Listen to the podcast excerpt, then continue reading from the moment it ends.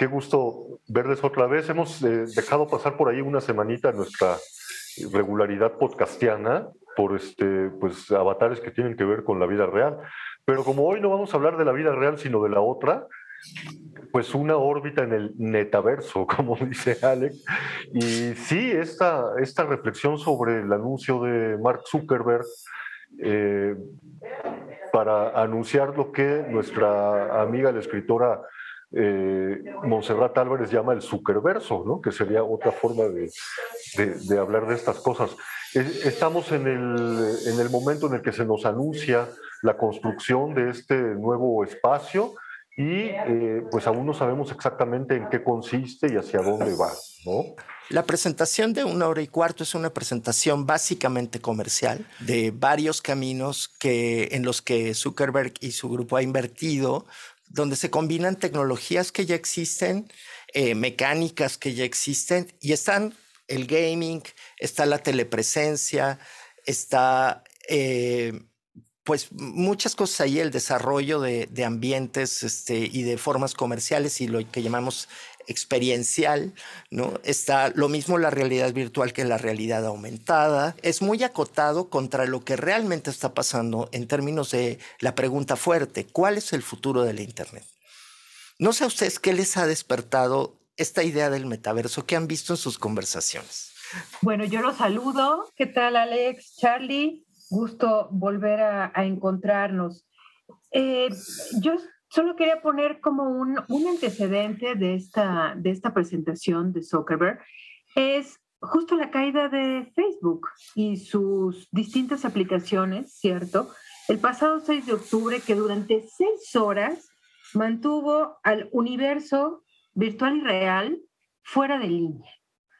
Una, puede ser una banalidad, para algunas de, algunos de nosotros, algunas de nosotras, y no, para muchas personas eh, eh, estas herramientas se han convertido justo en un mecanismo de ingresos, de trabajo, no solo de socialización o de, o de diversión o de bowlerismo. Eh, seis horas inquietantes y de pronto justo nos, nos vimos ante estas preguntas de si estamos preparados para vivir en un mundo sin Internet. ¿No? Y yo, de, lo, de lo mucho que se escribió a partir de ese apagón y después del anuncio de Zuckerberg, por supuesto, implicaba esto. Necesitamos realmente estar conectados, este, este Internet, evidentemente en el contexto de esta gran pandemia, la, la respuesta automática es un sí, y yo lo, pienso más en términos de para muchas personas, para muchas personas en este, en este país ya que hemos dicho desigual, cierto, diverso, finalmente la Internet es Facebook. No se conoce otro mecanismo de estar, de estar conectado, cualquier cosa que ello signifique, con los demás, más que a través de Facebook. Entonces, justo a qué nos estamos enfrentando cuando hablamos de estas, de estas herramientas. Si ustedes recuerdan, hace alrededor de 10 años, quizá un poquito más, 12, eh, cuando se hablaba de la instauración de la web 2.0, de la segunda versión de Internet, se ponía mucho énfasis en la participación del público, en la participación de las comunidades como constructoras del contenido. Se hablaba de un nuevo periodismo cuando se pensaba en el muro Facebook que cada quien alimentaba con sus propias noticias. Se hablaba de la sustitución de aquellos corporativos gigantescos eh, que dirigían o coordinaban nuestra vida y nuestro consumo para eh, pasar a una etapa eh, pues, aparentemente más democrática, más de participación, pero pronto nos dimos cuenta de que era eh, un transcurso de unas manos a otras entre los monopolios globales y entonces pues ya no funcionaba tan bien. Mi pregunta es si esta, este paso al metaverso en el que ahora nos encontramos tiene también estas características, si es la oportunidad nuevamente de democratizar Internet y el acceso a las tecnologías digitales o si va a quedar dentro del universo que conocemos como Zuckerverso o Meta, esta nueva marca. Efectivamente, lo que decía Moni es muy importante. En octubre pasado, cuando el apagón de Facebook, gran cantidad de personas, específicamente por el apagón de WhatsApp, más que el de Facebook, perdieron muchas oportunidades de trabajo y muchos... Eh, perdieron dinero, muchísima gente. Entonces, ¿en manos de quién vamos a quedar? ¿Es Meta, la nueva marca de Zuckerberg, el ámbito que va a englobar nuestro desempeño por este mundo? ¿Y qué otras brechas, esa es mi otra pregunta, qué otras brechas sociales se van a generar a partir de esta nueva circunstancia, que no es tan nueva como nos puede contar Alex Rubio? Sí, como bien dice Carlos, eh, eh, estamos en un momento de convergencias de una serie de posibilidades tecnológicas, empezando por la infraestructura siempre, ¿no? La posibilidad de la web 3, ¿no? De una web distribuida. Esto quizás sea demasiado técnico para explicarlo, pero en la idea de la distribución de no solo un data center, porque ese es el problema, ¿no? Facebook tiene todo en su data center, se cae ese data center, adiós las conexiones. Esa arquitectura no tiene por qué ser así. De hecho, hoy vivimos más en una múltiple arquitectura en la que cada dispositivo puede ser una parte de un enorme procesador global. Eh, o puede haber data centers eh, dedicados y el regreso a la filosofía peer-to-peer de construir la arquitectura de Internet. Todas esas son posibilidades que se abren. Sobre eso está montado el blockchain, sobre ese tipo de ideas están montadas las criptomonedas y ahora los NFTs, ¿no? Ya hablaremos de, de, esa meta, de ese metaarte, ¿no? Está el Internet de los objetos, está la posibilidad de usar comandos de voz, está la aceleración del ancho de banda con el 5G, de modo que ya podemos, podremos ver videos y generación eh, de, de 3D en todos lados. Esta convergencia se viene construyendo desde hace varios años y tiene muchos futuros posibles. Efectivamente, como dice Carlos, el Zuckerverso no es el único. Él lo que hace es, es decir, tengo un pie en el futuro Facebook no entra en este momento temidísimo por cualquier plataforma, entrar en la curva del declive, porque daba la sensación de que Facebook iba a entrar en esa curva de declive de la que no hay regreso. ¿no? Lo que pasó con la primera generación, aquellas primeras redes sociales que desaparecieron y ya ni de su nombre nos acordamos, entraron en declives muy rápidos, llegó algo, les hizo a un lado, ¡pum! Se llamaba Facebook, se llamaba Twitter, no, se llamaba la web 2.0. Entonces, Facebook eh, hace como que pone un pie en cosas que de repente dice, esto ya lo podremos tener mañana, esto lo podremos tener en muchos años, esto en algunos años. Hace una especulación, básicamente, de decir, tengo, tengo un pie en el futuro para tranquilizar a los inversores. Segundo, le echa un guiño a lo que llamamos la nueva economía de Internet, que es una economía eh, sumamente distribuida es decir, los creadores de contenido, que hoy podemos llamar así, a un chico que juega videojuegos en Twitch, lo mismo que a un artista conceptual que trabaja en un, en un mundo virtual, ¿no? lo mismo que a una gran productora. Esto es un mercado. Entonces, la presentación de Zuckerberg ofrece dinero, ¿no? ofrece dinero. Los estudios de videojuegos, eh, la gente que produce videojuegos dentro de Minecraft, que es un mundo virtual. ¿no? Fíjense cómo, como si la palabra meta está muy bien elegida para su propósito, pero él no es obviamente ni el que empezó, ni el que va a culminar la mayoría de estas, de estas innovaciones. Hay una posibilidad de, tener, de volvernos a plantear cómo debería ser Internet. Y esto esto entra en esta conciencia. El 2.0 no es así porque haya sido la evolución orgánica, natural de la Internet. Eso no existe. Hay decisiones. 2.0 fue favorable para mecanismos de vigilancia, para mecanismos de control y obviamente fue un gran modelo de negocio. Zuckerberg no hace otra cosa que proponer como modelo de negocio el metaverso y el metaverso es mucho más que eso. Y efectivamente cualquier centralización, que él se cura en salud, ¿no? Y dice, el metaverso será interoperable. Es decir, usted va a poder pasar por muchos metaversos conservando identidad, propiedades, este, moneda, hasta prendas de vestir, ¿no? Entonces, todas estas mini plataformas que él presenta, entre ellas Horizon, que ya la conocíamos desde hace un par de años que andaba en eso, porque adquirió Oculus, la empresa que fabrica los lentes para virtual reality.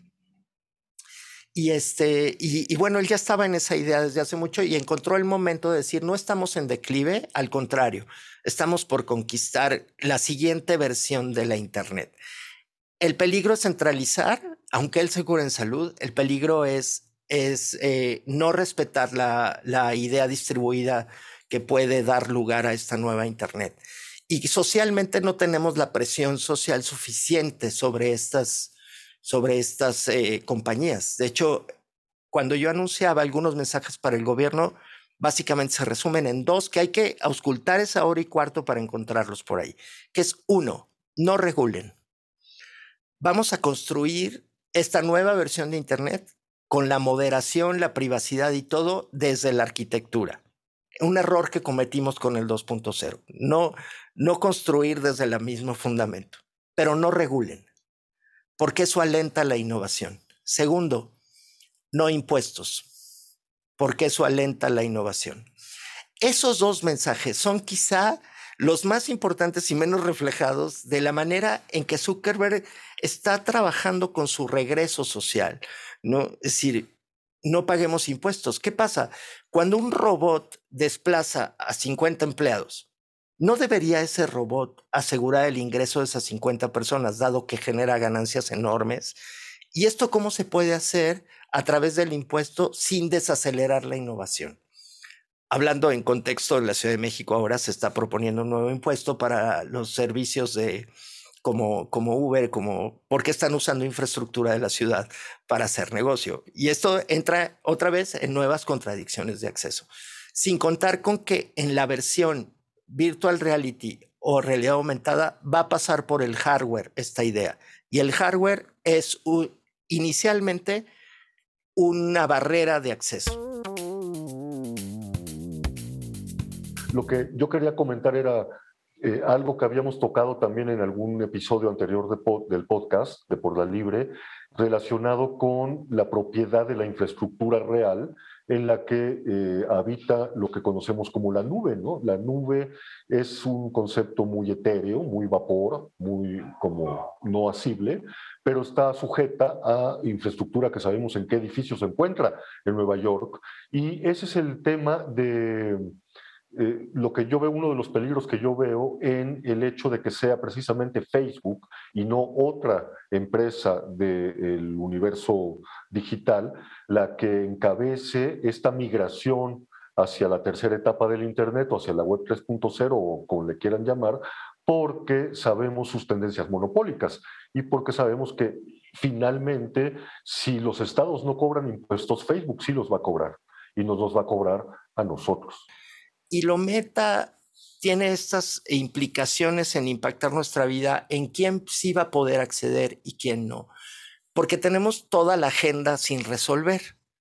No hay equidad ni igualdad, ni acceso universal a Internet, no tenemos el mismo Internet todas las personas, al contrario, se están creando ya pisos elevados y, este, y túneles, túneles tortuosos, ¿no? Este, eh, y como dices, la, segunda agenda a la que responde Zuckerberg, esas las muy próximas audiencias que tiene en el Congreso, con, con dos temas.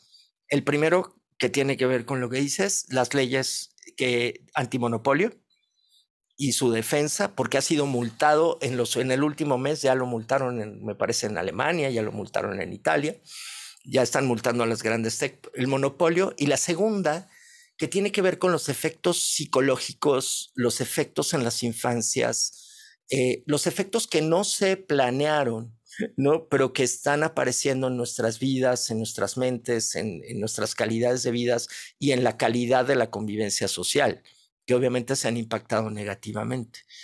Estas dos agendas, Instagram respondió con el anuncio de que va a tener control parental ¿Se acuerdan que en nuestra primera versión del Internet el control parental era muy importante? ¿no? tú podías decidir qué podía ver tu hijo cuando era usuario. Con las redes sociales se acabó, ¿no? No hay. Ahora regresamos al control parental, ¿no? Este, y, pero seguimos en medio de fake news, seguimos en medio de, de, de un montón de agendas sin resolver. Claro, la propuesta de Zuckerberg es, entonces vamos a volver a hacer la sopa con el metaverso, pero ahora sí vamos a tomar en cuenta todo eso. Justo ahí hay, creo que hay un gran tema. Uno que son eh, todo este, este, tipo de cosas que empezamos a discutir sobre eh, la censura, sobre temas de discriminación, no hay suficientes controles sobre el abuso, la polarización, ¿cierto?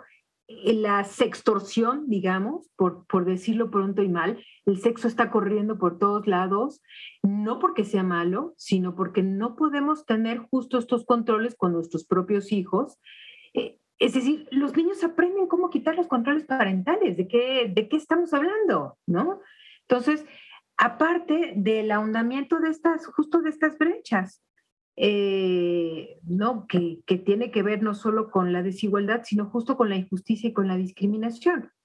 Ahora, del otro lado, ¿no? De la, de la banqueta, por supuesto tenemos posibilidades de socialización, de colaboración, de recursos de intercambio de información, de conocimiento, pues, para acabar pronto. Entonces, ¿cómo, cómo balanceamos, no? Y me parece ahí justo la pregunta es, ¿dónde quedó el Estado? ¿Cómo regulamos Internet? ¿No? O sea, de, de, pronto dejamos entrar a las empresas a nuestras vidas y les entregamos todo, pero no estamos lo suficientemente dispuestos a que el Estado empiece a regular ¿no? estas cosas para no caer en estos abusos de sextorsión, ¿no? De, y, de, y de cosas terribles que se pueden decir simplemente con un, con un clic en nuestros, en nuestros perfiles. Sí, de hecho ya estamos eh, un poco en ese, en ese universo, digamos, eh, pues defectuoso, en el sentido de que estamos dejando que sean los comités de ética de las propias corporaciones de Twitter o de Facebook o de Meta o de como se llame, quienes censuran el comportamiento probablemente agresivo que podamos tener en la red cuando insultas o cuando tienes un comportamiento que está tipificado como no aceptable dentro de Twitter o dentro de Instagram o dentro de eh, el propio Facebook, la propia red mediante eh, mecanismos eh, acordados de manera interna, quizá con presión legislativa desde fuera, pero acordados de manera interna, es la que toma en sus manos la censura y eh, no solamente la censura y, el bloqueo de los contenidos que pueden tener, sino también la devolución de contenidos que han sido censurados erróneamente, como Alex nos hizo ver el otro día en una notita que nos mandó al grupo WhatsApp que vamos a vincular en el texto de este episodio, eh, cómo YouTube está devolviendo a, ciertos eh, canaleros de su plataforma contenido que le había sido, les había sido retirado porque violaba derechos de autor que en realidad no violaba y les está siendo restituido. Todo eso está por, está por verse y está por verse también qué va a pasar con ese 51% de seres humanos y humanas que todavía no tienen acceso a este universo que a los que sí tenemos acceso nos está potenciando por encima del resto del universo. Es un tema muy, muy complicado. Pronto vamos a empezar a vivir parte de nuestra vida eh, dentro de esto que se va a conocer como metaverso, como hiperverso, como extraverso, como le quieran llamar verso, y la mitad de la población del planeta no va a tener acceso a esto y en cambio, como decía Moni hace un ratito, lo va a soportar con su trabajo, ¿no? Mi impresión es que Zuckerberg tiene la costumbre y le sale de resolver problemas que tienen que ver con su modelo de negocio, haciendo relaciones públicas, ¿no? Y, es, y esto podría interpretarse desde ahí. No quiere decir que no tenga el punch, el dinero, la información para efectivamente encabezar una atención hacia estas nuevas eh, formas, eh, nuevas viejas formas o a la integración de todas estas formas dentro de, algo que, llamaríamos el metaverso. Pero, pero lo que es muy, muy importante es que el modelo de negocio está en la base de, de muchísimo abuso.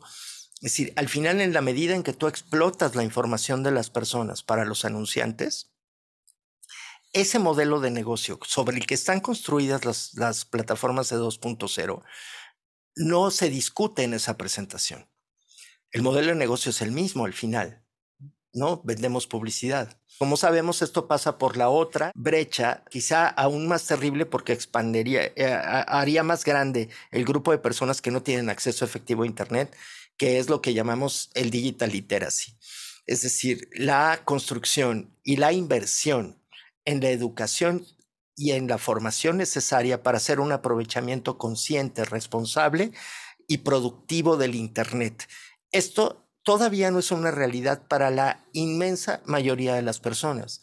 Que un chico le, le sepa picar a todo no significa que desarrolle habilidades y criterios para distinguir información, distinguir información valiosa de la que no es, confirmar noticias de las que, de las que son mentiras. Todas estas metabilidades no tienen un lugar en la agenda y ese es quizá la brecha que, que a mí más me preocupa. Enrique Dan siempre repito esa expresión de él. Creamos una generación que él llama los huérfanos digitales. Padres incapaces de conducir a sus hijos en la adquisición de esas habilidades. Esa es una realidad. La siguiente versión de Internet tendría para que ser accesible, inclusiva y, y, eh, que promueva pues el sentido humano de usar estas tecnologías, tendría que ser una red que considere también empoderar a las personas en su, en su relación con, con las plataformas. Es una, una, un problema muy, muy importante que toca también a los otros medios de comunicación anteriores al, al medio interactivo, al medio con respuesta que vendría a ser Internet, eh, que se lo estamos dejando al lo que podemos empezar a llamar el espectrocapitalismo. Hablábamos de necrocapitalismo hace poco, del capitalismo que, que, que, negocia con la vida y con la muerte, y ahora estamos por entrar a una especie de espectrocapitalismo en donde eh, toda esta novedad, todo este universo o metaverso nuevo, pues eh, es operado desde una lógica comercial, desde una lógica de multiplicación del profit, de eh, inversión contra rédito, que no es necesariamente la mejor de las estrategias para democratizar las cosas. Totalmente, y también tenemos esta, este otro eh, mercado de negocio en la recopilación y venta de nuestros datos de toda la información que se empieza a recuperar, recuperar a través de las distintas eh, aplicaciones que tenemos para absolutamente todo. Es decir, ¿dónde, ¿dónde, queda también esa, esa regulación? Y yo diría, bueno, cada tecnología siempre viene como cargada con esta promesa de es para mejorar nuestras vidas, ¿no? Hacia allá vamos, ese es como el, el, destino final. Y, sí, o sea, realmente están cumpliendo esas, esas promesas, esas expectativas, ¿no? O finalmente terminamos más enganchados, ¿no? Aquí hay un, tema que también empieza a cobrar relevancia sobre la adicción, ¿no? Adicción a estos mundos paralelos que eh, muchos chicos y chicas los viven como reales, ¿no? ese, ese, otro, ese otro meta ¿no? Ese universo más allá, finalmente, del, del, griego, eh, lo, están, lo están viviendo como, como, claro, ese soy yo, ¿no? Ese avatar que está ahí, soy yo. Este, y jueguitos tan, tan para chiquitos como Roblox, invita a esto, ¿no? A que los chicos se creen un avatar de, con, aspiraciones, eh, por supuesto que no tienen que ver nada ni con su color de piel, ni con sus aspiraciones o sus posibilidades económicas familiares. Entonces es, es muy complejo lo que, está, lo que estamos presenciando, ¿no? No es lo que viene, es lo en donde ya está. Sí, pues si, tenemos el problema de la capacitación de los nuevos públicos o los nuevos usuarios y usuarias en general para eh, estas eh, nuevas dimensiones de la tecnología comunicacional, estamos eh, teniendo públicos que van sin pensamiento crítico y que van a asumir como natural el contexto que se les plantea, que no es natural, es completamente artificial y que está engarzado en la lógica de un capitalismo espectral. Sí, yo, a mí me, gustaría decir, por lo, de lo que he leído, las conversaciones que, que me ha tocado leer sobre el tema, yo creo que es importante no antagonizar la idea de que hay como la vida real y la vida meta. O sea, al final estamos viviendo este, empalme, eh, este empalmarse de lo digital, que forma parte de lo real, ¿no? Estamos reflexionando sobre la existencia de las no cosas. Por ahí hay un libro ya de un famoso filósofo de las no cosas. Para mí, por ejemplo, desde la poesía antagonizar la cosa y la no cosa es obviamente muy complejo porque yo veo una enorme materialidad en la palabra, en la imagen poética, en la manera en que toca la emoción, de modo que no puedo antagonizar el pixel y el cuerpo ¿no? Eh, como punto de partida. Lo que sí podemos es antagonizar los modelos de negocio y el acceso y concentrarnos en esos temas. Eh, ¿Cómo, va, ¿Cómo se va a ejecutar la moderación? ¿Cómo vamos a generar modelos de negocio alternativo que no pongan a la venta nuestra información como base del desarrollo y como objeto último del desarrollo de estas tecnologías? Eh, la tercera versión de Internet tiene la promesa de poder ser mucho más colaborativa, permitir el desarrollo de más comunidades, permitirle a la gente escoger sus propios universos, donde está cómodo finalmente ya lo estamos viendo, Facebook hoy es más un conglomerado de grupos, ¿no? grupos de interés. Ese, eso sí es un fenómeno hacia donde nos está llevando interés. Vamos a regresar a Geocities. ¿no? Para, si nos escucha y no sabe qué es Geocities, gracias por escucharnos. Es usted muy joven. Este, ¿no? este, pero, pero toda esta potencialidad no la podemos resolver antagonizando los mundos, porque ese engarzarse... Eh, de, lo digital no tiene que ver con dejar fuera el cuerpo, sino de integrar la conciencia crítica, acuerparlo, pues. Y el acceso es un excelente punto de vista para comenzar a pensar en, en cómo vamos a crear una, una nueva versión de Internet o nuevas versiones, nuevas posibilidades, nuevos caminos posibles de Internet, teniendo el acceso en su fundamento. Listo, excelente, excelente, Alex. Yo creo que es un estupendo cierre. Me quedaría nada más invitar a las personas que nos escuchan a que nos comenten su visión de estas cosas, su experiencia como habitantes del metaverso, que ya lo somos desde hace tiempo. Vivimos ya dentro de un metaverso en distintas dimensiones de nuestras vidas hace mucho tiempo, hace ya 10 años, más o menos. ¿no? Sí. Nada más, muchas gracias. Bueno, y con esta conversación cerramos el ciclo de 2021 de Por la Libre y nos vamos a descansar un par de semanas y los dejamos descansar un par de semanas. Eh, nos vemos en 2022. Celebren con alegría todo lo que celebren. Chao.